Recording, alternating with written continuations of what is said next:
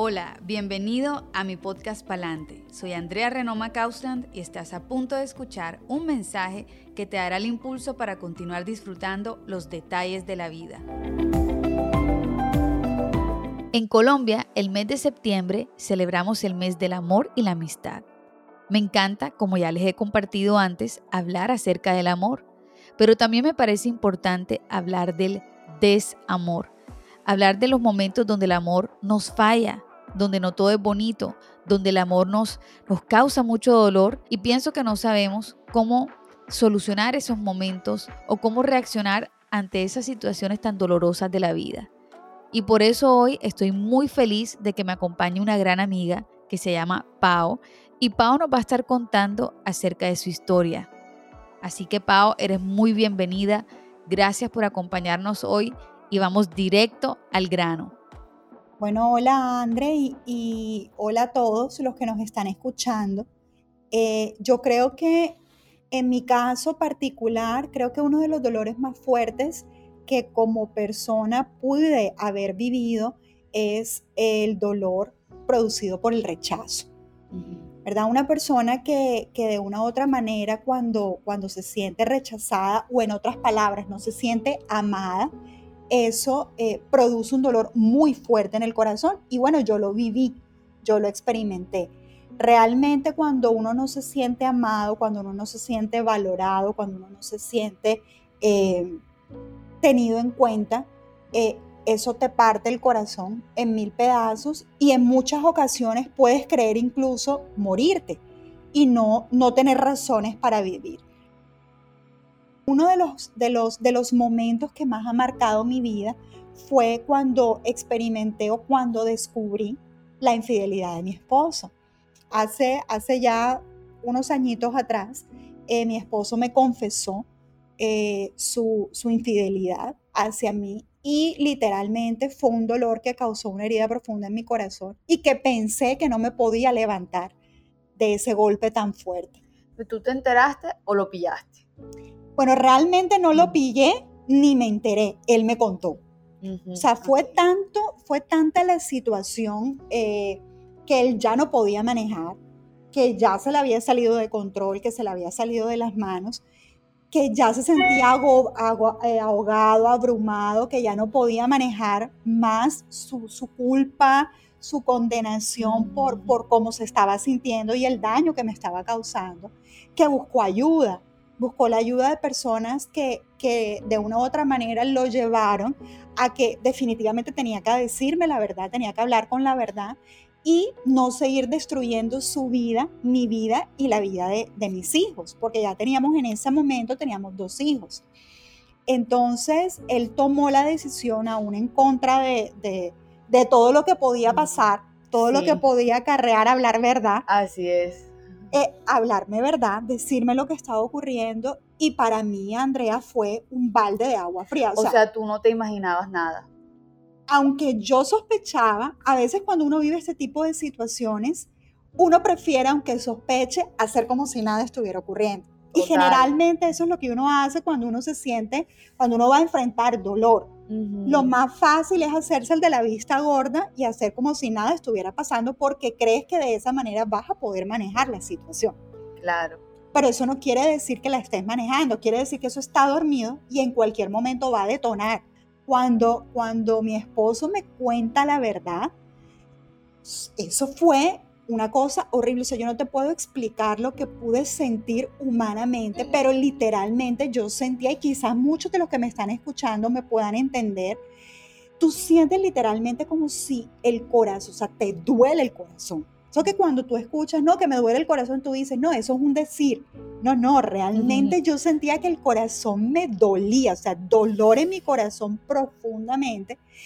Y, y yo sentía que hasta ahí había llegado todo. De hecho, yo no lo, o sea, yo dije, no, esto no tiene, no tiene eh, salida, no tiene arreglo, yo no quería saber nada de él en mi corazón lo que, lo que se produjo aparte del dolor fue un gran deseo de vengarme. Total. De desquitarme, de, hacerlo sufrir y que de una u otra manera él sintiera un poquito como mínimamente de lo que yo estaba experimentando en ese momento. Entonces, lo que hice fue juzgarlo. No sabía qué iba a pasar con mi vida porque literalmente mi cabeza era un caos. O sea, no sabía qué iba a ser de mí, no sabía qué iba a ser de mis hijos, no sabía qué iba a ser de mi, de mi vida. O sea, nada, todo. Sentía que él había destruido mi vida por completo en todas las áreas. Así es. Y que no me iba a poder levantar de ese dolor tan grande. Es una realidad que tienes que enfrentar y a pesar del dolor, a pesar de lo que estás viviendo, a pesar de todo lo que tienes en tu corazón, tu mente revuelta que no para. Yo le digo a la mente la loca, Exacto. que no para, que tiene 50 mil preguntas en tu mente porque tú te empiezas a preguntar qué hice mal, qué dejé de hacer, qué faltó, qué no faltó. Tal vez si yo hubiera hecho esto, si hubiera dejado de hacer aquello y cómo fue. O sea, son tantas cosas que tú empiezas a tener en tu mente que te abruman y tú no puedes pensar. Y tú dices, ¿dónde me apago? Yo necesito apagarme porque la pensadera, aparte del dolor que tienes, la pensadera también te está matando. Total. Entonces cuando ya tú decides enfrentar esa realidad y tú dices, espérate, está el dolor, pero a pesar del dolor, yo tengo que enfrentar esta nueva realidad que estoy viviendo. ¿Qué voy a hacer? Tengo que tomar las riendas de mi vida ahora que viene. Exacto. ¿Y qué hiciste? Bueno, André, realmente creo que una de las cosas que más me ayudó fue rodearme de, las de las personas correctas. Eh, uno en ese momento no tiene la suficiente cordura como para tomar decisiones acertadas, ¿verdad? Sí. Decisiones, eh, porque es que te empie o sea, definitivamente tienes que tomar decisiones que van a, van a, a definir tu vida. Y quizás una suma de muy malas decisiones te llevaron al punto donde, donde estás, en mi caso donde me encontraba, no quería volverme a equivocar. Una de las cosas que uno más quiere en ese momento es no volverse a equivocar, porque una persona que ha experimentado rechazo, dolor y esa herida tan profunda, tú dices, yo no quiero más nada que me vuelva a generar un dolor tan grande. Por el contrario, necesito mitigar esto que estoy sintiendo. Pues tengo que tomar decisiones acertadas. Pero en ese momento, André, lo primero es entrar como, como en un descanso, como en un reposo, aunque tu mente trate de, de, de seguirte jugando malas pasadas, es tratar de, de, empezar a ver todos los frentes para no tomar decisiones incorrectas. Y para eso necesitas rodearte de personas correctas, personas que te vayan a apoyar en tu proceso, que te vayan a apoyar, que no sean, que no te indiquen qué tienes que hacer, pero que tú sepas que puedes contar con ellas a la hora de llorar, a la hora de hablar, a la hora de simplemente que te escuchen eh, y que no te enreden más la vida, ¿verdad? Porque tú puedes tener personas incluso cercanas. En mi caso particular, fíjate un dato muy curioso, uh -huh. que a pesar de que yo estaba viviendo ese dolor tan, tan fuerte y que uno cree generalmente que la familia, ¿verdad? Tus familiares eh, te pueden ayudar y sin duda alguna nos pueden ayudar. Yo en ese momento entendí que quizás el contarle esto que yo estaba viviendo a mi mamá, a mis personas, a mi familia cercana, podía ser contraproducente para mí. Sí. ¿Por qué? Porque no iban a ser objetivos a la hora de darme un consejo, no porque no me amaran. Al revés. Claro, no porque no quisieran lo mejor para mí, sino que quizás ellos estaban sesgados a la hora de poder hablarme y de darme un consejo. Entonces, decidí en ese momento no hacerlo, no contarles uh -huh. Y simplemente no contarle a todo el mundo, sino a unas personas específicas que en ese momento me escucharon y me impulsaron a buscar una, una solución que me iba a beneficiar a mí. Exacto. Eso es tan importante porque en esos momentos donde uno pasa por situaciones así de fuertes, como tú dices, como uno tiene la mente tan dando tantas vueltas que uno puede hacer locuras. O sea, uno podría decir, me vengo, puede salir, hacer una locura, o sea, tantas cosas que uno puede pasar y creo que, que el primer, lo primero que me llevo de, de, lo que nos comentas sería que en esos momentos tan difíciles hacer una pausa y realmente pensar antes de actuar y no hacer una locura. Fíjate tú, André, y otra de, las, de los errores más comunes que podemos cometer es contarle todo lo que estamos viviendo a todo el mundo, porque cada persona te va a hablar de acuerdo a su propia experiencia y te va a aconsejar. Entonces lo que pasa es que te vas a llenar de mucha información. Y aunque quizás la gente no lo haga por malo, no te diga las cosas por malo, pero se lo dices a tu amiga, entonces tu amiga te va a sugerir, no seas boba, déjalo. Se lo dices a otra persona que te dice, no, pero, pero lucha, sigue peleando, no sé qué. Entonces, por acá te dicen otra cosa. Entonces, tienes tanta información en tu cabeza que tú pierdes el rumbo y ni siquiera sabes que al contrario, quedas mucho más confundida o confundido. Y realmente en ese momento en que ya estás confundido, lo que necesitas es empezar a decantar, enfrentar la realidad y tomar decisiones sensatas. Y para eso, una de las primeras cosas que tienes que hacer es no escuchar la voz de todo el mundo. Entonces, luego de rodearte de las personas correctas, ¿qué más siguió? El rodearme de las personas correctas me sirvió para entender que cuando uno está viviendo ese tipo de situaciones, lo primero que tiene que hacer es empezar a regular tus emociones. ¿Por qué? Porque las emociones, hablo del el dolor, del deseo de venganza, de las emociones negativas no te van a llevar a tomar buenas decisiones. Entonces, si tú tomas decisiones basado por la circunstancia que estás viviendo y son las emociones las que te empujan a hacerlo, generalmente te vas a equivocar. Así es. ¿Sí ves? Sí. Y muchas veces cuando vivimos esas, esas situaciones tan fuertes como en mi caso que fue enfrentar el tema de una infidelidad, uno lo que quiere es resolver las cosas ya mismo para no sentir dolor. Claro. Pero a veces el querer resolver las cosas ya y tener la respuesta y tener la solución, lo que hace es que tomemos malas decisiones. Cierto. Porque nos dejamos llevar por la rabia, por el dolor por el deseo de venganza y hacemos del problema, que ya es un problema, lo convertimos en algo mucho mayor. Luego de que te rodeas de las personas correctas, empiezas como, me imagino, a trabajar en tus emociones. ¿Qué otra cosa hiciste o qué consejo eh, le puedes dar a las personas que nos escuchan que pasan por este tipo de procesos? Fíjate, André, que una de las cosas que yo aprendí fue enfocarme en mí. Trabajar en mi propio proceso de sanidad y no porque nuestra tendencia cuál es enfocarnos en la otra persona, en, en, necesito entender por qué él me hizo esto o él o ella que está haciendo o entonces es una, es una cosa que es desesperante porque no sabemos qué vaya a pasar con la otra persona, no todos los casos son iguales. En mi caso, eh, me adelanto un poquito, nuestro matrimonio fue restaurado.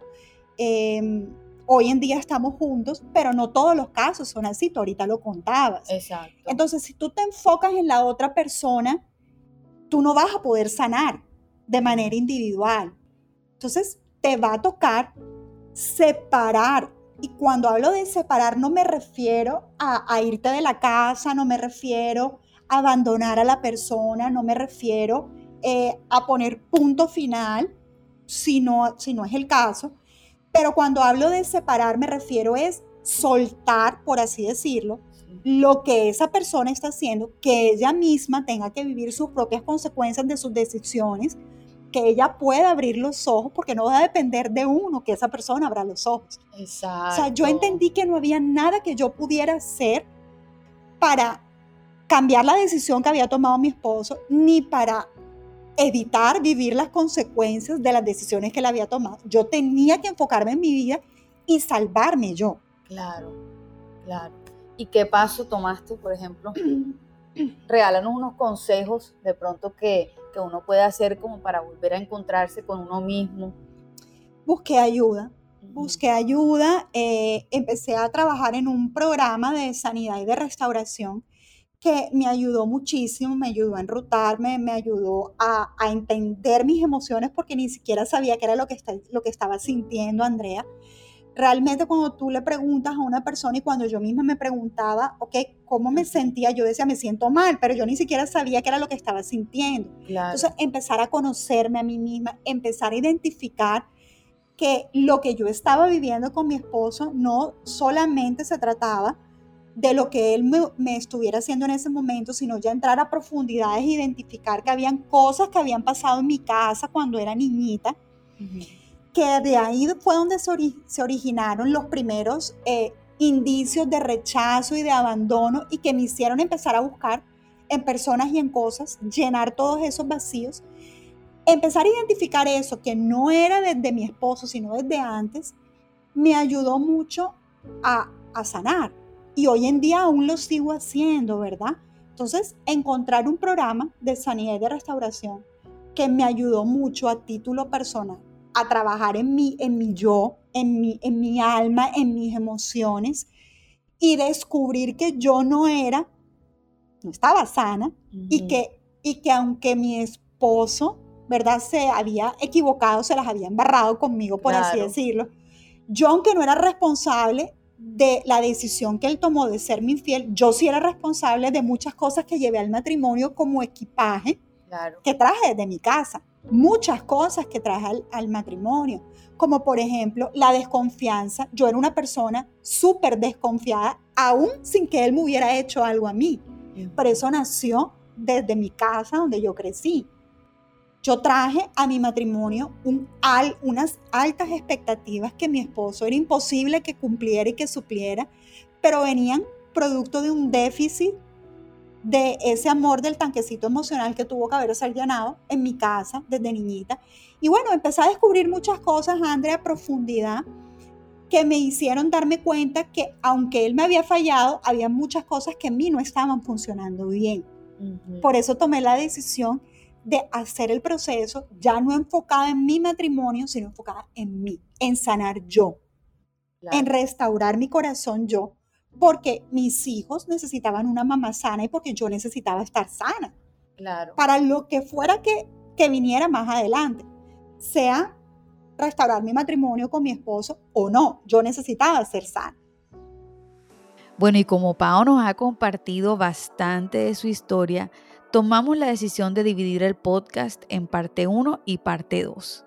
La parte 1 es la que acabas de escuchar y la parte 2 ya la encuentras subida en nuestro canal de Spotify. Acompáñanos y sigue escuchando de esta maravillosa historia en la parte 2 que no te puedes perder. No olvides seguirme en las redes sociales, en Instagram, arroba Andrea Renoma y pasarle este podcast a toda persona, hombre o mujer, de cualquier edad, que creas que necesite una voz de esperanza.